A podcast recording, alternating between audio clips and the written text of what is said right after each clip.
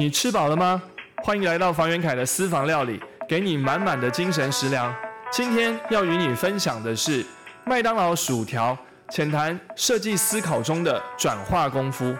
我们设计思考系列今天已经进入到了第三集哦。在前面的两集当中，我们从设计是一门观察的功夫，谈到设计是一门收放的功夫，而今天要与大家分享的是设计是一门转化的功夫。在设计思考系列第一集当中，我们提到的是洞见、观察、从理心，也就是设计思考当中所谓的超前部署。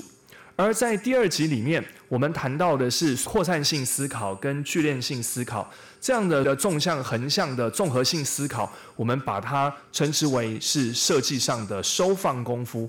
而今天要来跟大家谈谈的是转化的功夫。为什么今天会跟大家说这个麦当劳薯条来作为我们今天上菜的菜色呢？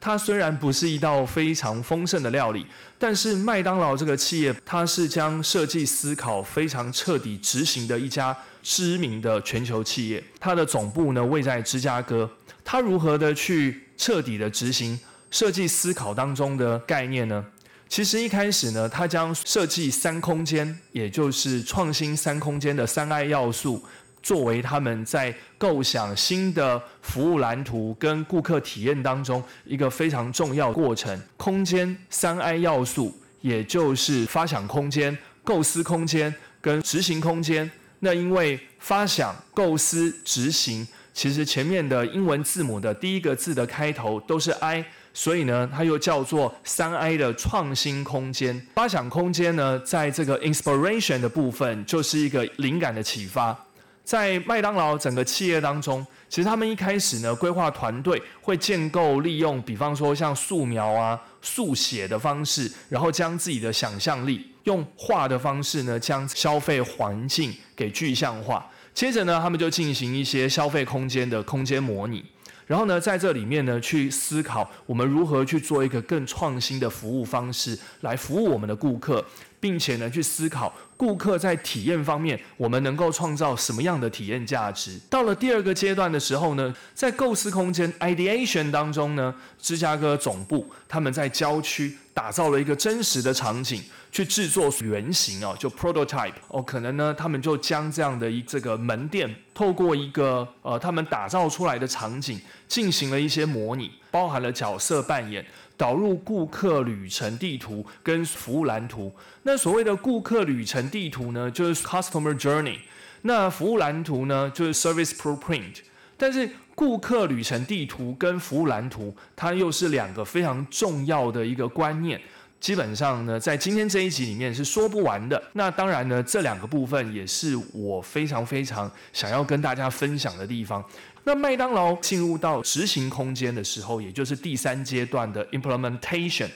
在彻底执行的时候，也就是他们将第二个阶段构思空间里面的一些实验过程呢，开始执行落地。这个落地计划当然是挑选了一家实体店面，将他们所创新出来的新的一个消费流程、消费服务方式、顾客消费体验呢，置入在这样的一个新的体验店当中。当这个新的体验店一开幕之后呢，也就是他们开始去测试实战结果，来做效益的一个验收。那如果在这个效益当中发现说真的具有成效，比方说，价目表置放的位置都是有它的学问的。另外呢，还有价格方案，以及呢，消费者，比方说他要点选东西，消费动线。那当然，我们也会发现，从以前的麦当劳的一个传统排队方式，到现在触控荧幕，并且呢，就执行了交易，然后再到前台去取餐，这一系列顾客体验的改变，跟这用餐空间里面的布局规划，你的视觉感官。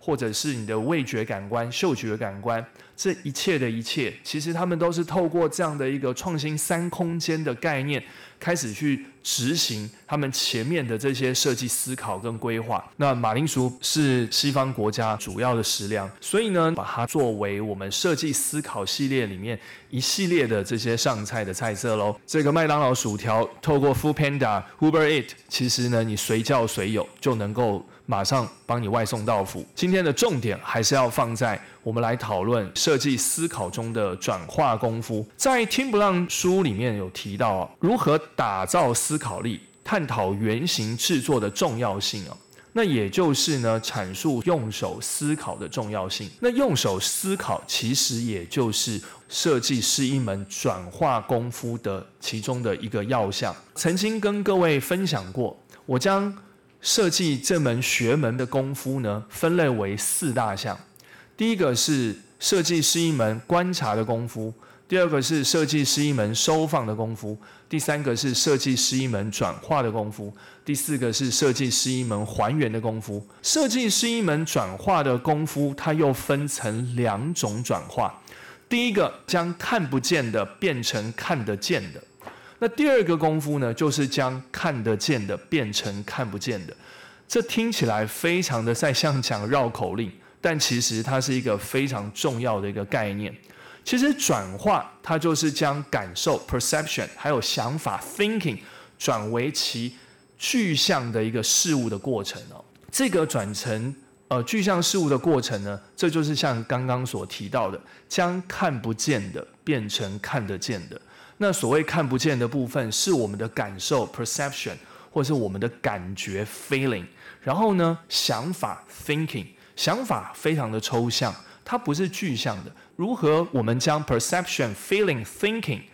这三件事情转成具象的事物？那这就是一个转化的功夫。那当然可以反过来喽。转化它也可以是将具象的事物转为感受、感觉，好，或者是意象概念的过程。那也就是将我们具象的一个 object 或者是一个物件、一个物体，把它转为。perception 感受，feeling 感觉，或者是一个概念 concept。我们可以举个例子，温暖的家。那当一个顾客提出这样的一描述，可能设计师在这样的一个居住环境当中，透过色彩的传递。透过材质的选择，将这个家呢弄得比较温暖的感觉。那甚至呢，透过灯光的色温，好，或者是它的照明的方式，提供一个这样的一种情境的包装的一个效果。我们就会发现，其实设计师呢，他是透过造型，透过色彩，然后透过材料，去将看不见的温暖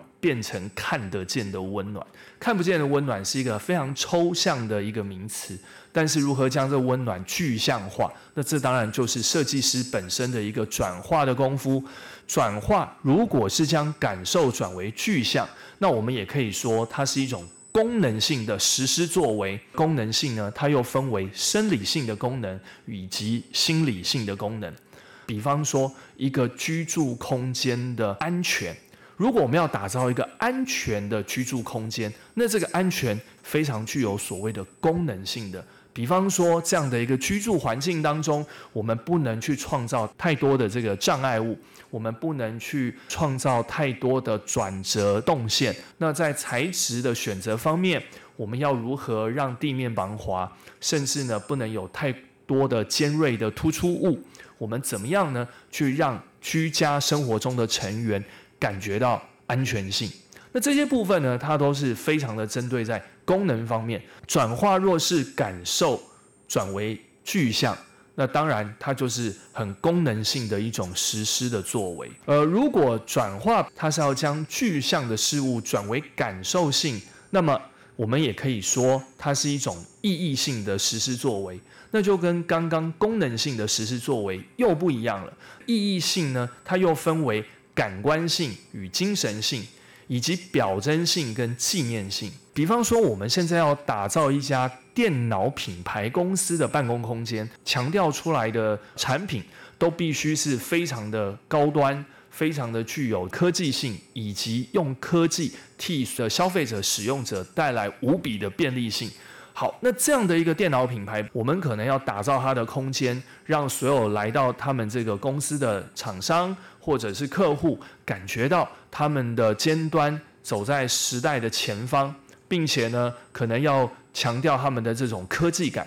所以呢，我们是将它这样的一个公司开始呢去做所谓的感官性的一种包装，可能透过设计师的设计语汇，去将企业文化或者是企业想要传达出来的精神呢，流入在整个的设计当中。所以这个设计看上去很流线、很科技感，似乎呢就传递了一种暗示，暗示这家公司很前卫，或者是暗示这家公司非常的未来。那或许前卫跟未来就是这家公司想要传达给他的顾客、消费者的一种意念，或者是我们现在要打造一间广告行销公司，他们的公司企业文化希望给予到受众群还有客户端一种感觉，就是我们要去行塑，我们是非常具有创意团队形象。所以呢，在创造一个广告行销公司的时候，我们可能在它的办公空间当中去打造了更多的多元性、丰富性。那这种多元跟丰富，为了去烘托它的创意感，可能就会透过不同的色彩或者是比较多样性的造型，来传达出它是一个具有创意的团队公司。透过这样的方法呢，它就具有了所谓转化中的表征性。转化的过程里面，如果我们是将一个具象的事物要去转化成一种所谓的感受，那这样的意义性的实施作为里面，通常呢，在创造一些特定空间的时候，也能够去传达出它的纪念性。比方说，我们现在要做一个历史古迹，或者是政府中央单位，那这些中央单位可能要呃象征他们在对为民服务方面呢，是非常的公平公正。公开的一些服务呢，是一视同仁。那或许在整个打造空间的一个理念或概念上面呢，我们就要去传达出普及大众服务性。那或者是说，哦，因为这样的一个古迹，可能是为了要纪念某一个非常伟大的人物，他生前的事迹，或者是他所创造出来的一些呃事件。我们将他的事迹、事件，或者是他个人的一些风骨或情操精神呢，把它灌注在整个空间环境当中，让他的精神或是他的风骨情操所做过的事迹，透过设计语汇呢，去流露在这个空间里面。那当然，它就有了一纪念性。转化本身呢，它可以是一种功能性的实施作为；转化本身，它当然也是一种意义性的实施作为。只是说，是看从看得见的变成看不见的，还是从看不见的变成看得见的。在转化的过程里面，我们平常在一般科班的设计教育当中，其实常常都会看到学校里面有这样的训练过程，转化的功夫是多么多么的重要。刚好也跟 Tim Brown 的设计思考学、设计思考改造世界一书当中一个非常重要的章节里面所强调的用手思考、打造原型，刚好是不谋而合。我讲一个我大学时候上课的小故事，在我念大学四年级的时候，一开学设计课的老师出了一道题目，这个题目是《罗密欧与朱丽叶幻想序曲》。这首曲子差不多长达二十分钟，是由非常著名的音乐家柴可夫斯基所编写。那是柴可夫斯基他早期的作品。老师要我们做什么功课呢？就是在这二十分钟的这个曲子里面呢，我们不断的反复聆听，就这样子听完了三个小时的课程，然后我们大家。不知其所以然，老师出了一个功课，希望下一次同学们来上课的时候要写一篇超过六百字的聆听的心得感想。这时候恍然大悟，刚刚呢听了好几遍，那其实呢都还没有听出一个所以然，然后呢心中也没有太特别的感受，写不出心得报告。于是下了课以后，马上冲去买光碟，然后呢回家赶快恶补。一直不断反复的聆听，然后将自己心中的感受写成文字，在下一次上课的时候向老师提交报告。那下一次上课的时候呢，老师听完每一个人的心得报告，然后呢也反问所有的同学，每一个同学讲出来的心得，你是否深有同感？透过这样的一种互动，去进而刺激大家对于这首音乐的想象。紧接着，他又出了第二道功课，请各位同学今天所发表的心得，将它变成一幅 A4 的画，可以用各种不同的媒材去做创作。那请下一次缴交，但是呢，你的画作当中不能出现具象的物件。于是一个礼拜的时间，又想破头，想说用什么样的材料啊去表现啊这个心中对于这首曲子要将文字的心得转化成一幅画面。所以我那时候用了粉彩、蜡笔、色铅啊。用复合媒材的方式去创作了这一幅画，画里面有很多的色块、不同的线条，然后呢，用不同的色彩去表现。等到下次上课的时候呢，呈现给老师，提交了报告，老师又出了下一道功课，请同学们下一次提交一个立体的模型。这个模型是针对《罗密欧与朱丽叶》序曲当中，你从文字的感受转化成。一幅图画，再将图画转成一个立体的空间模型，而这个模型是你要去创造出《罗密欧与朱丽叶》芭蕾舞剧的舞台上的场景设计。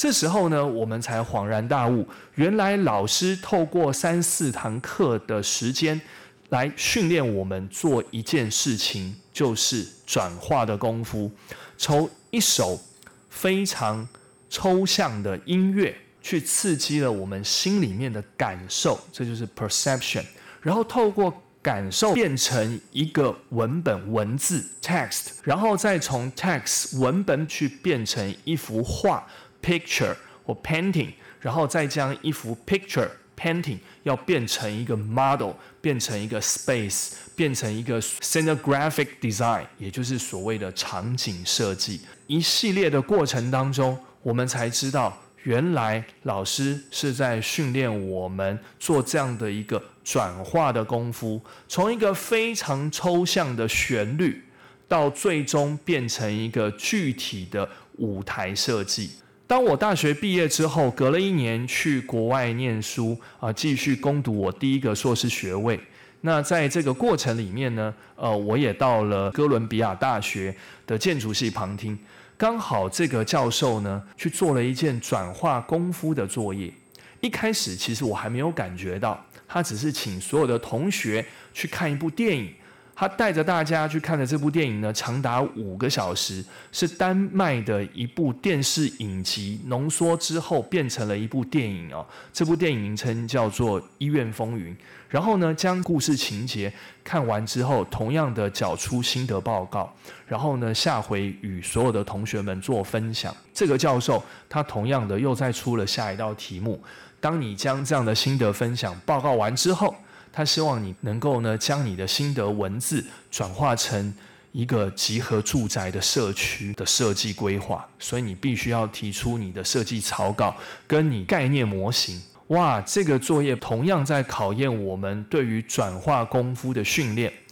一部惊悚悬疑片。在探讨整个医院里面的生态，呃，险恶或者是一些勾心斗角、互动性的一些人跟人之间的这些相处的行为，要把它变成一个集合住宅社区的一个模型，啊，这当然又是一个相当大的挑战。重点就是说，对于自己的内心的一种感受，他有没有办法去投射、转化成另外一个载体身上？那将它载入到这样的一个载体之后，那其他的受众群或者是体验者有没有办法跟你一样去感觉到你的想法跟你的感受呢？如果有的话，代表你的转化功夫非常的成功；那如果没有，那就代表你的转化功夫失败。因为你没有将你自己的感受性透过一个介质，用这样的一个介质呢，去沟通你想要传达的讯息，让人家能够充分的接收到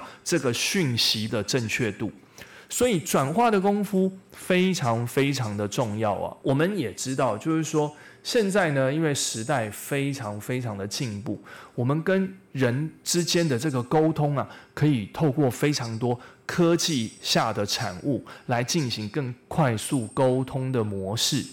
当然，我们有时候要将我们自己脑内的一些发想，透过我们自己眼睛看得见的方式与人沟通。那么，我们可能不是用画的，就是用手去做出来。做一个模型出来，然后将我们的想法透过形体传达出来以后，让对方理解。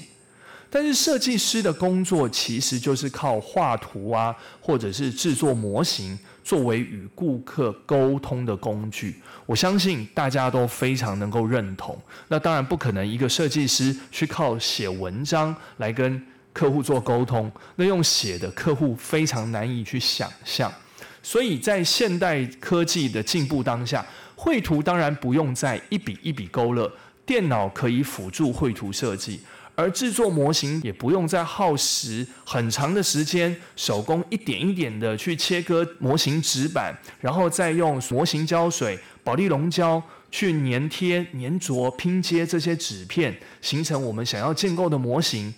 现在呢，只要一台 3D 列印机，基本上呢，在几分钟的时间就能创造出一个物件的原型，甚至 3D 的一些建模的软体。也能够在短时间里面将建筑空间环境完整的呈现在电脑荧幕的世界里面。但是这样说来，是不是画草图或者是手做模型，感觉上就是一些没有效率的方法，就要把它给舍弃掉了？但其实不尽然哦，只是说我们用手稿绘制或者是手做模型，它应该是更需要去简化它的过程。因为它的目的是在快速的直接表达意向的一种方式。那表达什么呢？表达就是说，我们要用手去做思考这个动作的意义。所谓的手做思考这件事情的意义是为何呢？我再讲一个故事啊，一样是出自于 Tim Brown，Tim Brown 所带领的 IDEO IDEO 这样的全球最大的创意发想跟设计思考的公司，曾经。遇到了一个案子，是一家制作医疗器材的公司，需要研发一款新的鼻腔手术仪器。IDEO 公司承接了这个个案之后，团队的设计师群与好几位的耳鼻喉科医师呢，开了几次的研讨会议。在这个过程当中，当然设计师需要当一个很好的聆听者，聆听耳鼻喉科医师在鼻腔手术当中需要一个怎么样的仪器，能够更方便的让医生达到他们为病患解决呃难题的一个任务。在会议室里面呢，比手画脚，讲来讲去呢，没有办法达成沟通的共识。尤其呢，在 Tim Brown 的描述当中。他提到，这些医生们呢，可能用一些比较笨拙的方式在描述他们的想法。当然，不能怪这些医生，因为毕竟医生的专业在于医学，用言语的沟通方法上面可能不是这么的理想。于是这时候呢，在会议室里的设计师就顺手的在会议室里面找到了一支白板笔跟一个底片。胶卷的一个盒子，然后呢，将这个东西呢去做一个结合，然后他们又找来了一个晒衣服的夹子，然后呢，就将这几个看似没有任何关联性的小东西、小物件哦，用那个胶带把它绑一绑、缠一缠，变成了一个看起来像一把手枪的东西。然后这一把看上去像手枪的东西呢，就是一个鼻腔探测工具。这样的一个雏形呢，在瞬间就出来了。结果呢，没有想到呢。这个医师他们就觉得说，哎，对，就很类似像这样的一个东西，而那个塑胶的那个晒衣夹呢，它就类似像那手枪上的一个扳机，它其实是能够让医生很方便的就用一只手，用拇指就能够扣这个扳机，就能操纵医疗器具。所以呢，在这样的一个快速的沟通过程当中，只是用了一些看似没有关联性的小物件，随手可得，就地取材。拼凑了一个原型出来以后，达到最快速的沟通的目的，削弱了跟降低了无数次会议讨论还达不到共识的过程。像这样的一件事情，就是所谓的用手思考制作原型。你看重不重要？事实证明了一件事，在不用耗费很多的成本之下，就地取材、垂手可得的材料，将这些用手就可以触摸。眼睛就可以看得见的东西，拼凑出我们自己脑内的想法，去建立出所谓的一个原型。越快能够让构想建立原型，我们就能越快的做出评估、修正以及调整，也就越快的将团队内部间的内部共识与团队与顾客之间的外部共识拉近距离，达成一体的共识。我们就可以梳理一下，Tim Brown 在制作原型的基本原则当中有三个原则。第一个是切实的执行，用手思考。光用脑思考，天马行空，再怎么样都无法快速的与人沟通。第二，动手做原型这件事情呢，不用太过精致，跟太耗费物力、财力的成本，因为呢，你太过精致，这样的产出时间就会拉长，而且制作原型的初衷理念其实是背道而驰的，因为强调的是快速沟通。第三。原型制作是沟通的工具以及沟通的过程，所以这样的沟通方式务必掌握恰到好处就好，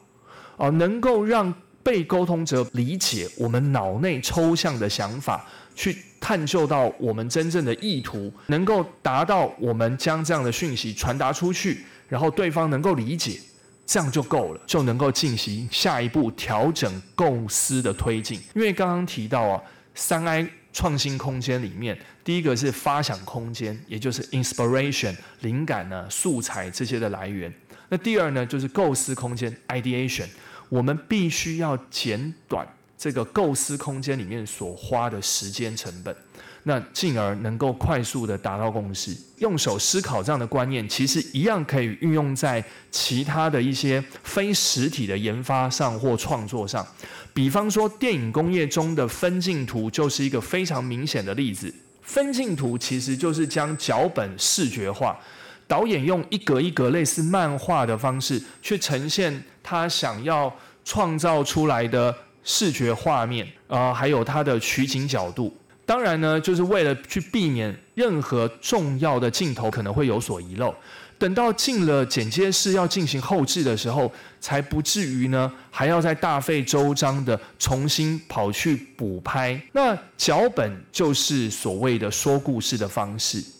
而分镜图呢，就是脚本的视觉化的一种转化的功夫。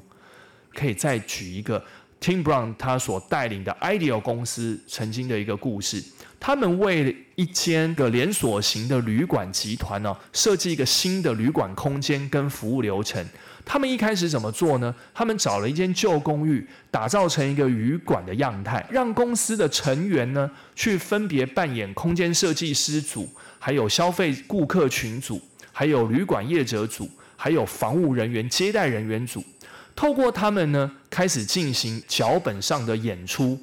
那大家就开始玩这个角色扮演，甚至呢，你还可以加入自己即兴的一些台词，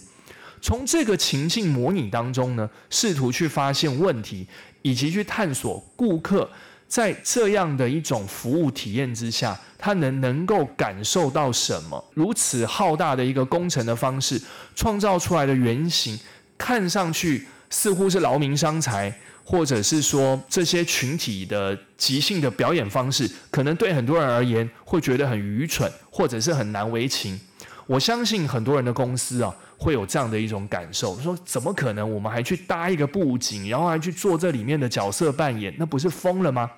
但是事实证明一件事：Tim Brown 所带领的 Ideal 公司，为了这家旅馆集团做这样的服务啊，当然是让他们的营收破表。非常非常的成功的脱胎换骨，在这个故事里面，我们其实吸收到的是构想，也可以是用演的方法来表达，也就是透过演，透过人的行为互动去实现制作原型的目的，而不是说一定是用手去画啦，还是用手去捏模型、做模型啊？不是哦，你也可以用人跟人互动的方式，透过一个脚本。透过说故事的方法去把它演出来，从这个过程当中，我们去发现问题、寻找问题，进而解决问题。所以，脚本是转化的功夫里面非常重要的美材。